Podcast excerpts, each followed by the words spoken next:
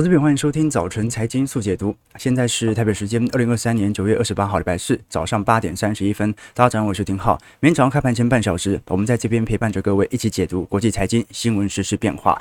那先九月二十八号，祝大家中秋假期愉快啊！也同时祝各位教师节愉快。啊，这个教师节啊，这为什么要祝大家教师节愉快呢？三人行必有我师焉嘛。我们频道的成长啊，其实有很大一部分是我们投资朋友给予我的意见回馈，所以大家互相都是老师哦。好，我们直播呢也是靠我们的直播听众们一点一点累积起来的。好，不要说叫老师了。啊，叫各位爸爸，我也愿意啊。呃，我开始做自媒体之后，我其实很常去上节目嘛。那以前很多执行制作、制作人都会叫我尤老师。啊，后来我回呃台大证券研究社去教社课，连大学生都叫我尤老师。啊，我一开始听得很不好意思啊，但也有点开心哦。这不是说什么虚荣心哦，我当然知道这也是客套话。因为我记得我在国中的时候，以前有一个坏毛病，就是。话痨了，那人家讲什么我都习惯回两句啊，就是首先就是不赞同他。有一次哦，我们那个时候的班导，我记得是教历史的，讲的我很不同意。那个时候在讲民国初年哦，我们都感觉好像在读当时的教材嘛，北洋军阀就很独裁啊啊，这个地方的割据势力啊啊，什么孙中山的广州政府才是正统，而且追求民主哦。但我忘记那个时候读了谁的书哦，我就质疑当时我们的班导，我说。当时明明北洋政府才是世界各国认同的中国政府，你看巴黎和会为什么要的是北洋政府啊？为什么要的不是广州政府哦？所以呃，孙中山在那个时候应该算是割据势力才对。好，那个时候就反正就是喜欢反驳老师啦。哦，那当时我的国中班导就指着我大骂，我说好好好，那你你你尤廷浩，你你那么会讲，你那么会讲，你去当老师啊，你去当老师啊。哎，我现在真的算半个老师了啊！所以其实啦，什么样是一个好老师哦？传道授业解惑，当然就是好老师哦。但是呢，我真正觉得哦，真正给我巨大改变的老师，其实并不是那些单纯教授我知识的人，而是呢，痴迷自己正在干的事情的人。比如说呢，我上大学的时候，我呃遇到的一位教授，我特别喜欢。他的名字叫做蔡潘龙啊，是清大教个体经济学啊非常有名的一位老师哦。他讲课的当下其实是没给我什么特别啊学习框架上的印象啦。他教的我大概也忘光了，而且呢，他很常把麦克风，清大的麦克风都非常非常短啊。那有些老教授我懒得举手，你知道吗？他就把麦克风放在肚子上，然后每次这样讲话，每次大家都听得很吃力，所以每个人都坐很前面这样子哦。可是他在讲解个体经济学的时候啊，他会有一种神态，就是那种很痴迷，自己在那边算，其实都在算那个无意曲线嘛，算算算，算的很开心。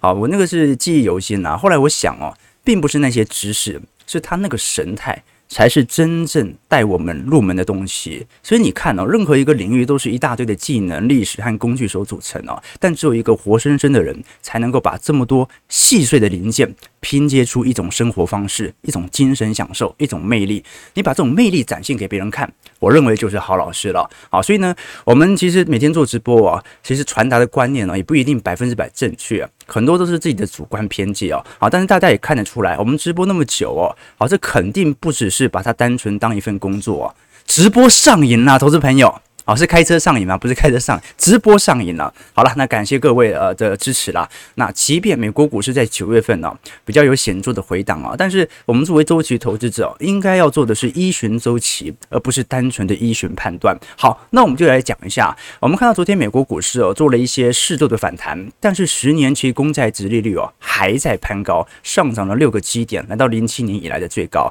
我们从整个标普百指数月跌幅来做观察，会发现本波九月。月份的跌幅啊，几乎等同于二二年年底当时的修正回档。那事实上，如果我们观察这一波的指标股 AI 的领头羊辉达，本轮跌幅也高达了一成五哦。上一次回档幅度这么大，老实说，已经算是去年九月、十月份当时的乖离下杀了，也就是去年的绝对低点。好，那我们就要来观察一下这一波乖离回档。肯定是不小了，它有没有引发到市场情绪面的改变呢？答案是有的。我们可以观察到，最近六个月美国国库券的收益率哦，已经到达五点五 percent，这个是二零零一年以来的最高。而标普五百指数的收益率哦，目前仅仅只有四点七 percent。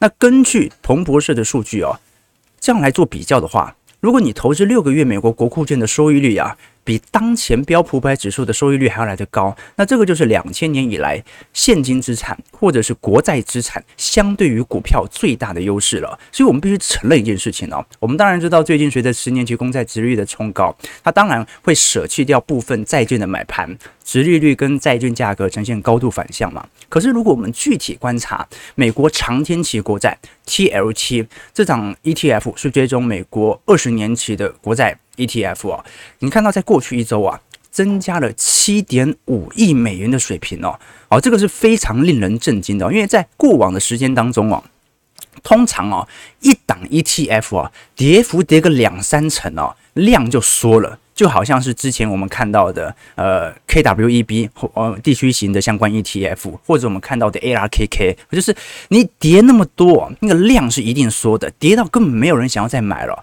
但是你可以观察到，这种 T O T 在上个礼拜突然增加了七点五亿美元的资金，而且规模持续在放大当中，而且这个时间哦，还不是说单周哦，他是说过去两年来都有非常显著的买盘正在进行进驻哦，那足以说明现在的进驻方哦，它不单纯是。属于散户的买盘效果，整个机构商都在针对债券资产进行再平衡，这个是第一个留意的方向。这也可能透露出，的确十年期公债殖利率有非常显著的上弯。不过呢，到底它会跌到什么地步？你看这一次摩根大通的首席执行官戴蒙他就特别聊到说啊，相对于三趴到五趴之间的差距啊，他个人认为啊，很有可能联邦基准利率啊。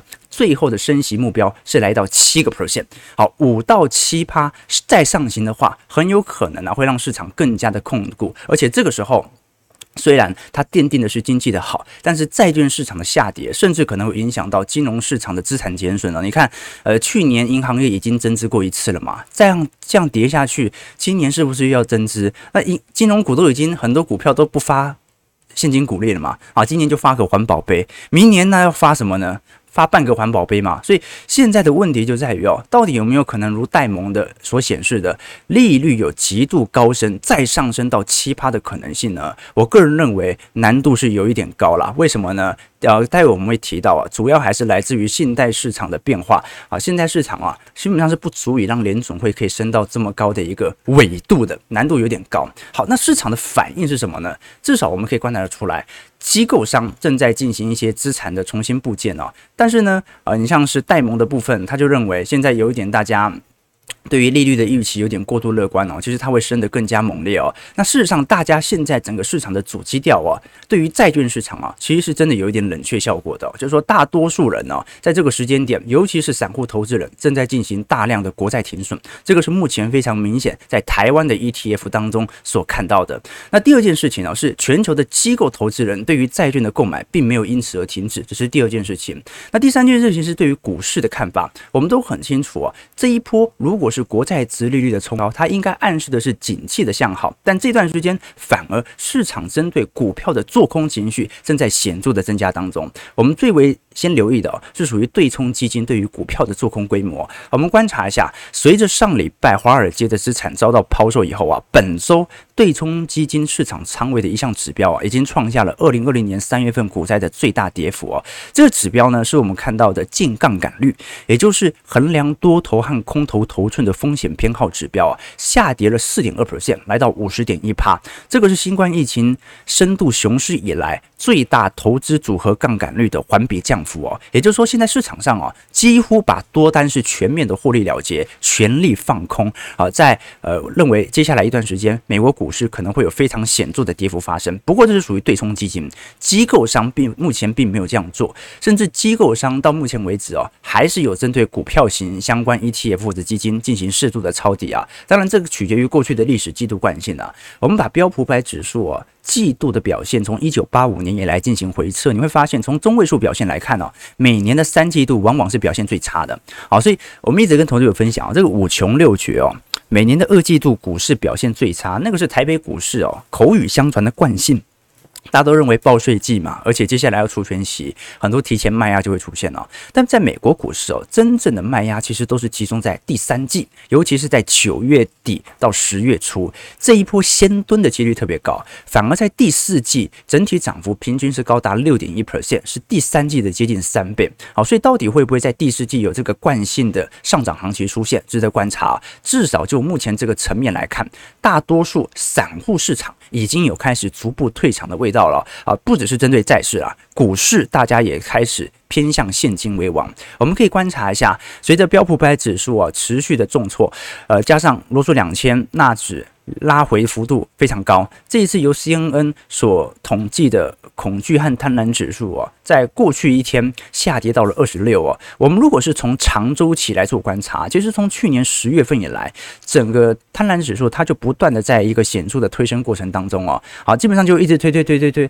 推到今年的六月份左右啊，推到大概是七十五左右啊。通常只要来到四十以下，情绪就有点稍微悲观了啦。那现在是来到二十六，也就是这个是去年五月份以来的极低水位。好，这个是我们所观察到的迹象啊。加上最近大家也观。察到很多技术性买盘正在进行出脱，那原因来自于美国股市陆续的跌破了呃月线、季线、半年线的位阶。如果我们把呃，N S C I A C W I 就是全球世界指数啊，全球股市的总体股价拿来跟中长期两百日移动平均线来做对比哦，目前已经算是半跌破年线啊，两百日算两百日了，但是我们就先把它当成年线。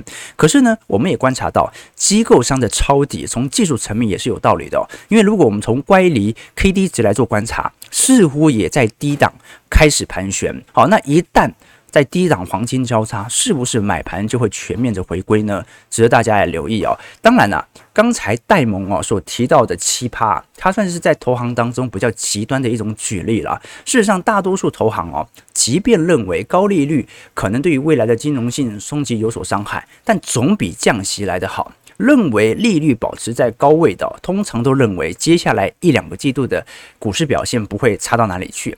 顶多是做一个适度的修正哦。认为明年会大降息的，通常就是绝对的看好国债市场，而且认为明年经济必将崩盘。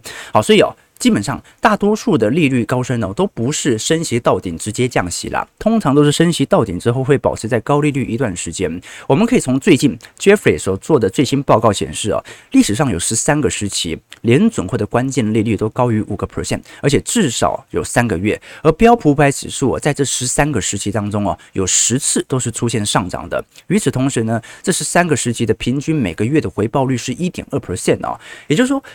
并不是说升息到顶，股市就要崩了啊！不是因为降息，股市当下就景气不好要崩盘了，而是说它升到顶以后啊，通常会维持大概有接近一年左右的高利率啊，而每个月的平均报酬大概就是一趴左右哦，那累积下来也很可观哦。尤其呢，我们可以观察到。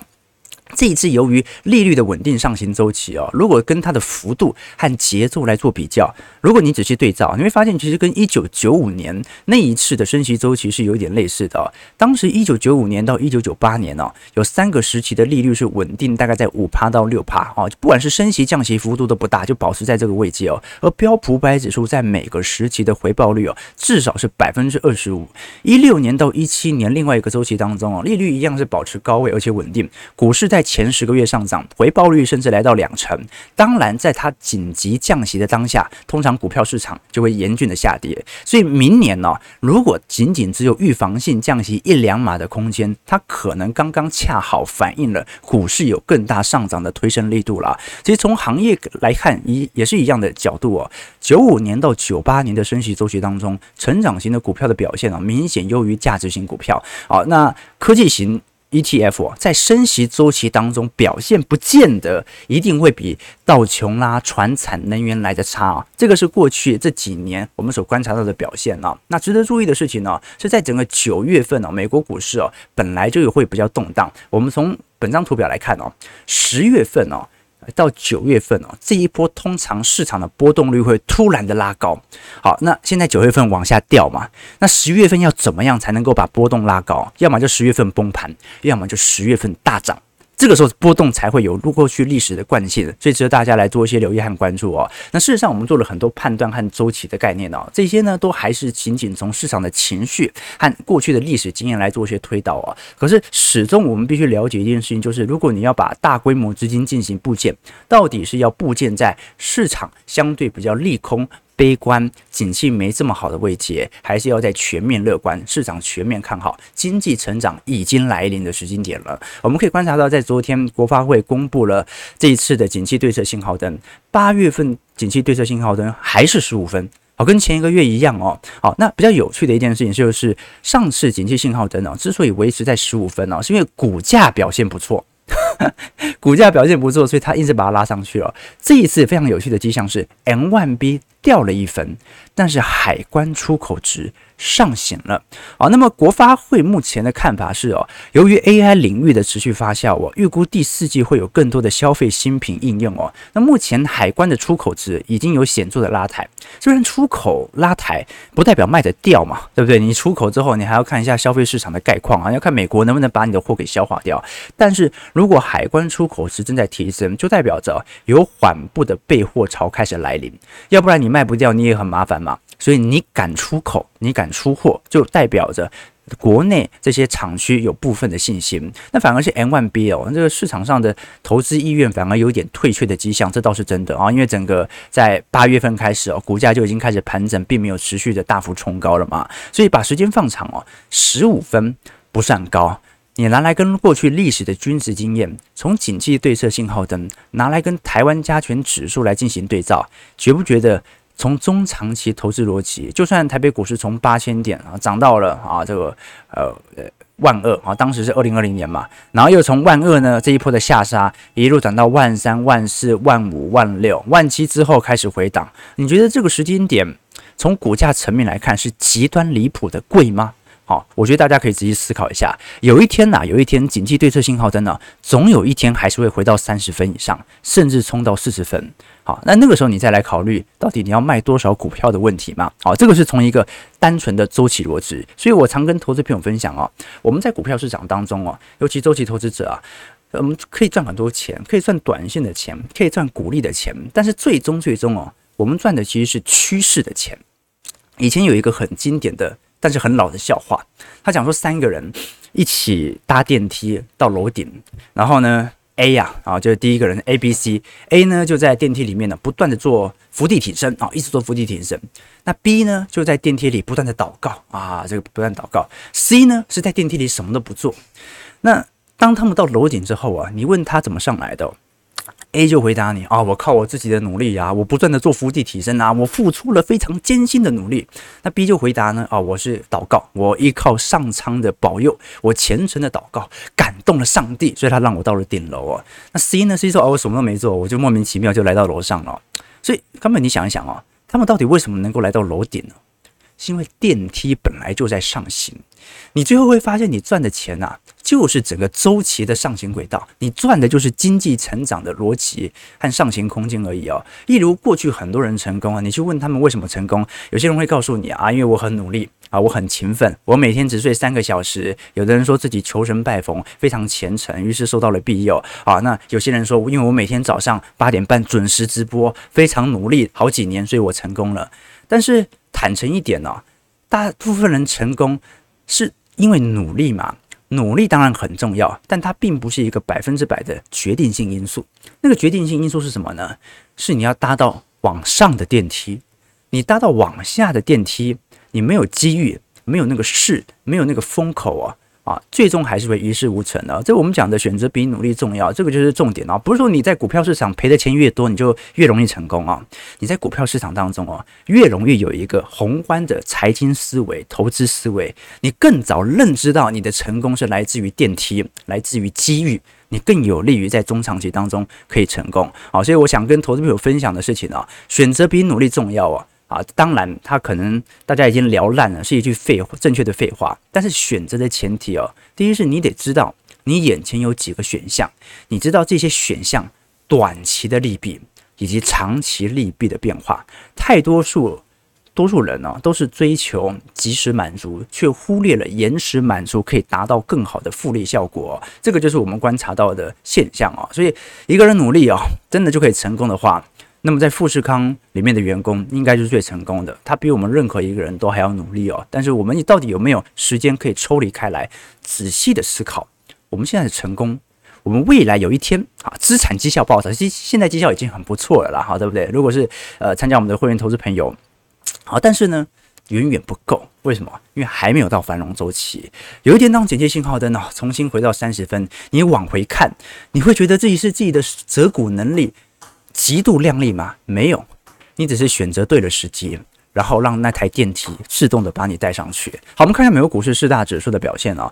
道琼工业指数下跌六十八点，零点二 percent，收在三万三千五百五十点。标普上涨零点九八点，零点零二 percent，收在四千二百七十四点。纳指上涨二十九点，零点二二 percent，收在一万三千零九十二点呢。其实都差不多达到半年线了。那因为我们统计的是两百四十日啊，呃，一百二十日。那美国股市通常都习惯用五十、一百，所以会有点误差。不过差不多就是达到半年成本这样子。那费半的部分上涨三十一点，零点九五 percent，在三千三百六十一点。台积电 ADR 昨天是上涨了一点三六 percent，可能会有适度的带动哦。那我们比较观察的要点哦，反而是油价的问题哦。我跟投资人分享过，今年下半年呢、哦，你不太需要把聚焦点放在有没有衰退、消费用罄的问题哦，那个也是明年中旬看有没有机会。软着陆的原因啊，因为现在最大的问题是油价，油价昨天又创高了，昨天又上涨三点二九美元，来到三点六 percent 哦，每桶收在九十三块哦。十一月的布兰特原油价格上涨二点五九美元，上涨二点八 percent，收在每桶九十六点五块啊，夭寿啊！哦，这个原油价格真的涨得很快哦，非常非常快啊，这种快哦，哦，联总会甚至 可能不需要，呃，接下来可能不需要这个见到市场上。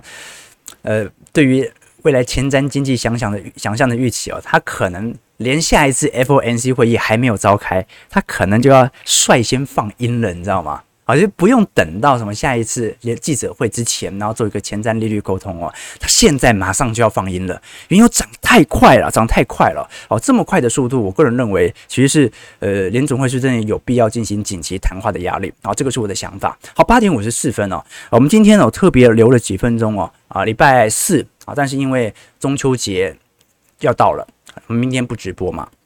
所以，我们今天要提前来跟大家导读书籍。好，每个礼拜我们都会跟投资朋友分享一本书籍，希望大家除了从我们的直播当中学习到各式各样的财经知识以外，也可以从其他的领域当中获得更多的知识体系哦。今天介绍的这本书籍哦，最近非常的火烫啊，叫做《马斯克传》啊，《马斯克传》啊。那《马斯克传》呢，我因为我这礼拜才拿到，读的有点赶啊，读的有点赶，所以呢，呃，没有完全读完嘛，但是我觉得写的非常好，我觉得翻译的还也还可以哦，所以我想要在这个时间点呢，赶快推荐给各位啊，赶快推荐给各位。我们都知道嘛，马斯克呃前几年吧，我记得是奥巴马时期哦，当时就已经获得美国政府的口头批准嘛，他要挖一条隧道，建造一条超级高铁啊，那将来只要。三十分钟哦，就可以从纽约到华盛顿哦，啊，那么呃，当时大家就就很怀疑啊，啊，怎么可能哦？他现在真的在做，就是你会发现他在做任何产业的道路上哦，首先都有他的套路。第一个就是他发现一个人类面对大的问题，比如说全球暖化啦、交通堵塞啦，这些问题大到必须要跟他直接面对的时候。这个时候就牺牲到了，呃，吸引到了很多人的关注啊。然后马斯克他就会展示技术来解决他的前景啊，当然是很远很远的前景啊，但是就这样一步一步的产生了。先从电动车做起，告诉你。我们可以让地球变得更好，然后呢，到做火箭的 SpaceX 啊，告诉你，如果地球过得不好，我们就移民到火星了。然后超级高铁啊，等等都是这样子来的。好，所以哦，这个他曾经说过的嘛，你要造一艘船哦，先不要雇人去收集木头，而是要先去激发人们对于海洋的渴望。他至少在全球的生产力循环当中，他是扮演的这样的角色哦。这个好的资本社会和坏的资本社会哦，区别就在这里啊。好的资本社会哦，他拿了你的钱呢、这个好歹也是去做一些提升人类福祉的事情。至少你用的手机会越来越好，你用的电子设备啊，你用的衣服的材质会越来越好。那稍微比较坏的资本主义呢，他可能拿到钱呢，他就去炒股票嘛，啊，他就拿去炒房地产嘛。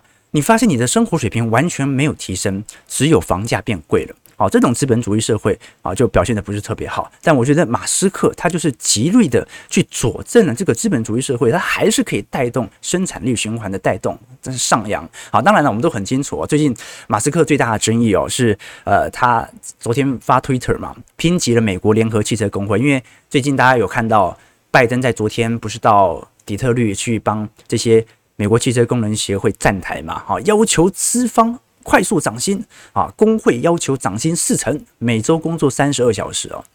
结果他这边发推特嘛，他说：“我几乎可以很确定，这些传统车厂啊，通用、福特啊，好，很快就会破产了。如果真的他们妥协的话，为什么呢？呃，特斯拉没有加入 UAW，没有加入汽车工人协会啊。其实美国的利益团体很多啦，尤其 UAW，它对于美国制造业选民有非常重要的影响指标。电动车虽然是趋势哦，可是我们都。从特斯拉的制造流程就知道了嘛，电动车它是高度机械一体化的制造，很多需要的零件哦，它都比内燃机来的少，劳动力需求也比较低哦，所以特斯拉是拒绝加入 UAW，它等同拒绝劳方关系做出妥协嘛。啊，那美汽油车是最重要的，美国生产的是内燃机引擎嘛，那当然是由美国工人制造，但是电动车最贵的是电池嘛，那特斯拉现在大部分电池是采用中国的宁德时代嘛，所以。电动车趋势一旦完全成型啊，那美国工人真的会失去很多引擎制产的优势哦，所以工会才会用以选票推动的方式哦，啊，做出让执政党认为有利于劳方的选择。好，这个是一个值得观察的要件呐。那这本书其实就聊了很多马斯克他在一步一步哦，如何从小目标达到目标的成长规划啊，里头特别提到了他的第一性原理，其实大家应该听过。第一性原理哦，是马斯克用来分解复杂问题和产生创意解决方案。最有效的策略之一哦，简单来讲哦，他当时的太空探索技术 SpaceX 哦，就是用这样的一个方式哦，得出一个低成本可重复利用的火箭哦。那到底第一性原理是什么呢？它有一个简单的举例啦，比如说呢，我现在要做一个东西啊，我要做一个好在雪地当中啊，但是是属于军用的摩托艇。那这时候该怎么办呢？你就必须想到两项物品嘛，一个就是军事坦克。另外一个就是自行车，有点像那个呃全面启动里面不是有一幕在雪地里面那种军用的那种雪橇嘛？啊，这个电动摩托车这样子，那你就要把它分解组成很多部分，比如说摩托艇呢，啊，你会把它分享呃分解成，比如说有壳子啦，有滑雪板啦，有引擎啦；坦克呢有金属踏板啊，有钢板和枪啊；自行车呢你有车把，有车轮和齿轮车座。那从这些单独的部件当中，你要创造什么呢？你要有一种。自行车上的车把有它的车座，坦克的金属踏板，还要有呃滑雪这个滑雪的这种呃滑雪板组合在一起啊，变成一个雪地的军用摩托车。它的第一性原理就是，你把所有东西全部拆开，然后借由当下既有的技术来组成你当下想要生产的产品哦。所以马斯克本身他并不是一个创造家，他大部分做的事情呢，跟贾博士一样，他是在寻求各大供应链当中有没有性价比最好的产品哦，来进行新一轮的主张。这个就是第一性原理。OK，这本书聊很多他的中心思维和想法啦，其中也聊了很多他跟很多名人之间的，你知道马马斯克喜欢打嘴炮嘛？比如说，呃，马斯克跟比尔盖茨哦，我们都很清楚，他们两个人关系不是特别好啊。但是其实马斯克有说，他们两个一开始关系并不是特别的不好啊。这本书我觉得特别有趣的一点就是，他很容易，可能马斯克也是话痨吧，他很喜欢举一些很有趣的小故事来跟大家展述他跟很多名人之间的关系哦。比如说，马斯克哦，呃，在之前，呃，不是在上海厂建完之后，在德国也建一个柏林厂嘛。把，那个环环评拖很久啊，当时他就跟盖茨在德国的超级工厂有见面了。那两个人都很聪明啊，事业又非常成功，一个曾经是世界首富，一个是现在的首富啊。好，那马斯克呢就和盖茨。啊，展现了自己的超级工厂啊！但是盖茨认为啊，这个电池哦很难用在大型卡车身上啊，太阳能哦应该也不会是解决气候问题最主要的方案哦。啊，你老是去制造一些新的科技迭代哦，但是如果不去想办法去抑制大家的能源使用的话，也没有太大的用处哦。好，那马斯克就觉得啊，你那我们才是为这个社会提供生产力啊，你那边每天那边做慈善。你每投入一块钱，真正有用的可能就是两毛钱而已，哈，他是这样讲的。但是我们啊，你把钱啊投资我特斯拉的股票，你可以获取更高的回报。这个更高的回报，我们再拿来做更多生产力循环，有利于生产力循环的推动的产品，这更好啊。OK，所以当时其实比尔盖茨哦是有被他适度的说服，因为马斯克也帮他的这个慈善基金捐了一些钱嘛，比如说艾滋病的相关啊、基因改造的种子啊等等啊。那盖茨答应之后啊，呃，在他们要签协议之前哦，当时这个。马斯克就跟他说：“那你就后续再跟我联络啊，但是你不用跟我助理联络，为什么呢？啊，因为那个时候我跟投资朋友提过嘛，因为马斯克在联络的时候啊，我记得是那个是二二年吧，二二年对不对？二二年哦，当时马斯克还大家还记得吗？他把助理给开除了。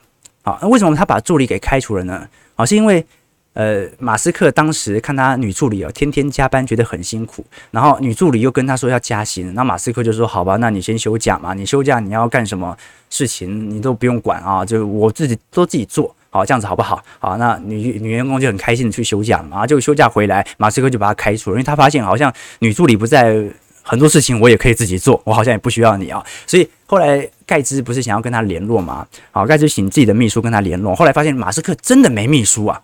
好，那怎么办呢？啊，那盖茨觉得也好像也不好意思，就让自己的秘书跟人家那个董事长联络，所以盖茨只好用推这个呃，他们是用 WhatsApp 啊，就两个人两个大佬这边互传简讯这样子哦。OK，后来呢，他们的确做了很多呃，在呃不管是气候问题上的一些合作哦。好，但是呢，有一次哦，马斯克跟盖茨最后还是闹翻了嘛。那这个闹翻的原因是什么呢？他们虽然哦。他们的立场不同，但是都知道彼此是欣赏的。为什么最终你会看到很多媒体说他们两个人闹翻了？这本书里面有一个解答，他说当时盖茨哦，他发送了很多详尽的计划给马斯克啊，说我们有一些慈善的项目，希望你可以做一些赞助。你现在已经是世界首富了嘛？但马斯克哦，他回复了一个问题，他说：呃，你的投资基金是不是有五亿的特斯拉的空单？哎，盖茨一看到就嗯。我有五亿的空单嘛，然后给他儿子看，啊，他儿子就说，哎，对我们有 针对特斯拉的做空哦，哦，那那个盖茨说，啊，我们有，不过那个纯粹是我的投资基金公司啊，啊，他所做的一些对冲的操作，好，然后马斯克就回复他说，不好意思，我没办法认真的看待这种慈善哦，因为我们特斯拉是在帮助整个世界更好，结果你做空特斯拉。好，所以大家知道吧？这个盖茨后来说，他说我已经跟他道歉了啊。那我自从我做空他的股票以后啊，马斯克就一直对着我不是特别好。不过我也知道啊，这个任何人的企业遇到人家做空，心里都会不开心。好，这个就是两人这个尔虞我诈，好，两个人爱恨情仇的最终解释。好，就是盖茨最后也承认了，啊，的确，因为我做空他股票啊，做空他也是为了赚钱嘛，赚钱也是做了更多慈善呐。啊，马斯克认为，啊靠啊，你就把钱直接投资我特斯拉股票就好了。好，所以两个人不开心，就这样子啊。看完我才发现，这个顶级大佬其实也蛮幼稚的哈，跟我们一般人差不多，跟我们一般人差不多。对对对对对，OK。好，反正这本书哦。还没读完嘛，大概只读了三分之一啊。但是《马斯克传》哦，这本书呢，它的作者大家知道是哪一位作者吗？呃，我看一下他的全名哦，全名叫做华特·艾斯克森啊。这本书的作者哦，他就是写《贾伯斯传》的作者。好，所以书一样厚，一样厚，那一样啊。天下出品，必属精品。每个礼拜呢，我们都会抽出啊一本书送给投资朋友。如果你喜欢这本书的话，欢迎各位可以在我们直播结束之后，在我们的平台底下留言，留下于你对于马斯克的想法，留下于你对于我们本节目的想法。当然，如果更有兴趣的话，欢迎各位可以把这本书给买回家来了解哦。这个世界上不断推动生产力循环的一位伟人。他是如何把自己的中心思想持续的往外推播？早上九点零五分，我们先看一下台北股市开盘的表现啊。台股目前开盘上涨六十九点，今天量能稍微放大了，但也没有说多大，大概两千三、两千四，呃，收在一万六千三百八十点左右哦。OK，好了，先祝各位中秋假期愉快了。那么我个人认为啦，哈，因为上个礼拜哦。呃，我们听友会结束之后，我去看了一部电影哦，啊，但是完全连预告片都没有看。但看完之后，我我觉得应该是今年我看过最好看的电影啊。你说那奥本海默呢？奥本海默也很好看，但是因为可能已经看过预告片，你说大概对于剧情已经有所熟悉了。但这部电影是，呃，我觉得看的时候非常震撼。我们讲说。花旗金旗指数，大家知道吗？这股价的上涨不来自于这家公司单一的好坏，它来自于它公布的财报。跟我预期当中的落差。奥本海默我本来就给他很高的水平啊，所以呢，嗯，他的表现差不多就符合我预期哦。好，但是啊，我现在推荐的这部电影哦，是梅尔吉伯逊所监制的《自由之声》。它的成本非常非常的低，但是呢，在刚上映，在美国市场啊，首周就突破了两亿的票房成绩，应该是今年最大黑马。好，这本这部《自由之声》，我非常推荐大家在中秋假期有空的时间点呢、一定要去看看。好，这个从花旗惊奇指数指数的角度来看的话，它一定会让你。大幅超出自己的预期，你会想说，今年原来还有这么好看的电影呢？那我建议大家连预告片都不要看啊，你就直接去看，直接去看那个剧情的呃紧凑程度，还有它的真实度啊，都会让你感受到一轮一轮的震撼。自由之声推荐给投资朋友。好，早上九点零七分，感谢各位的参与，我们就下礼拜一中秋假期愉快，下礼拜一早晨财经速解读再相见，祝各位投资朋友今天看盘顺利，操盘愉快。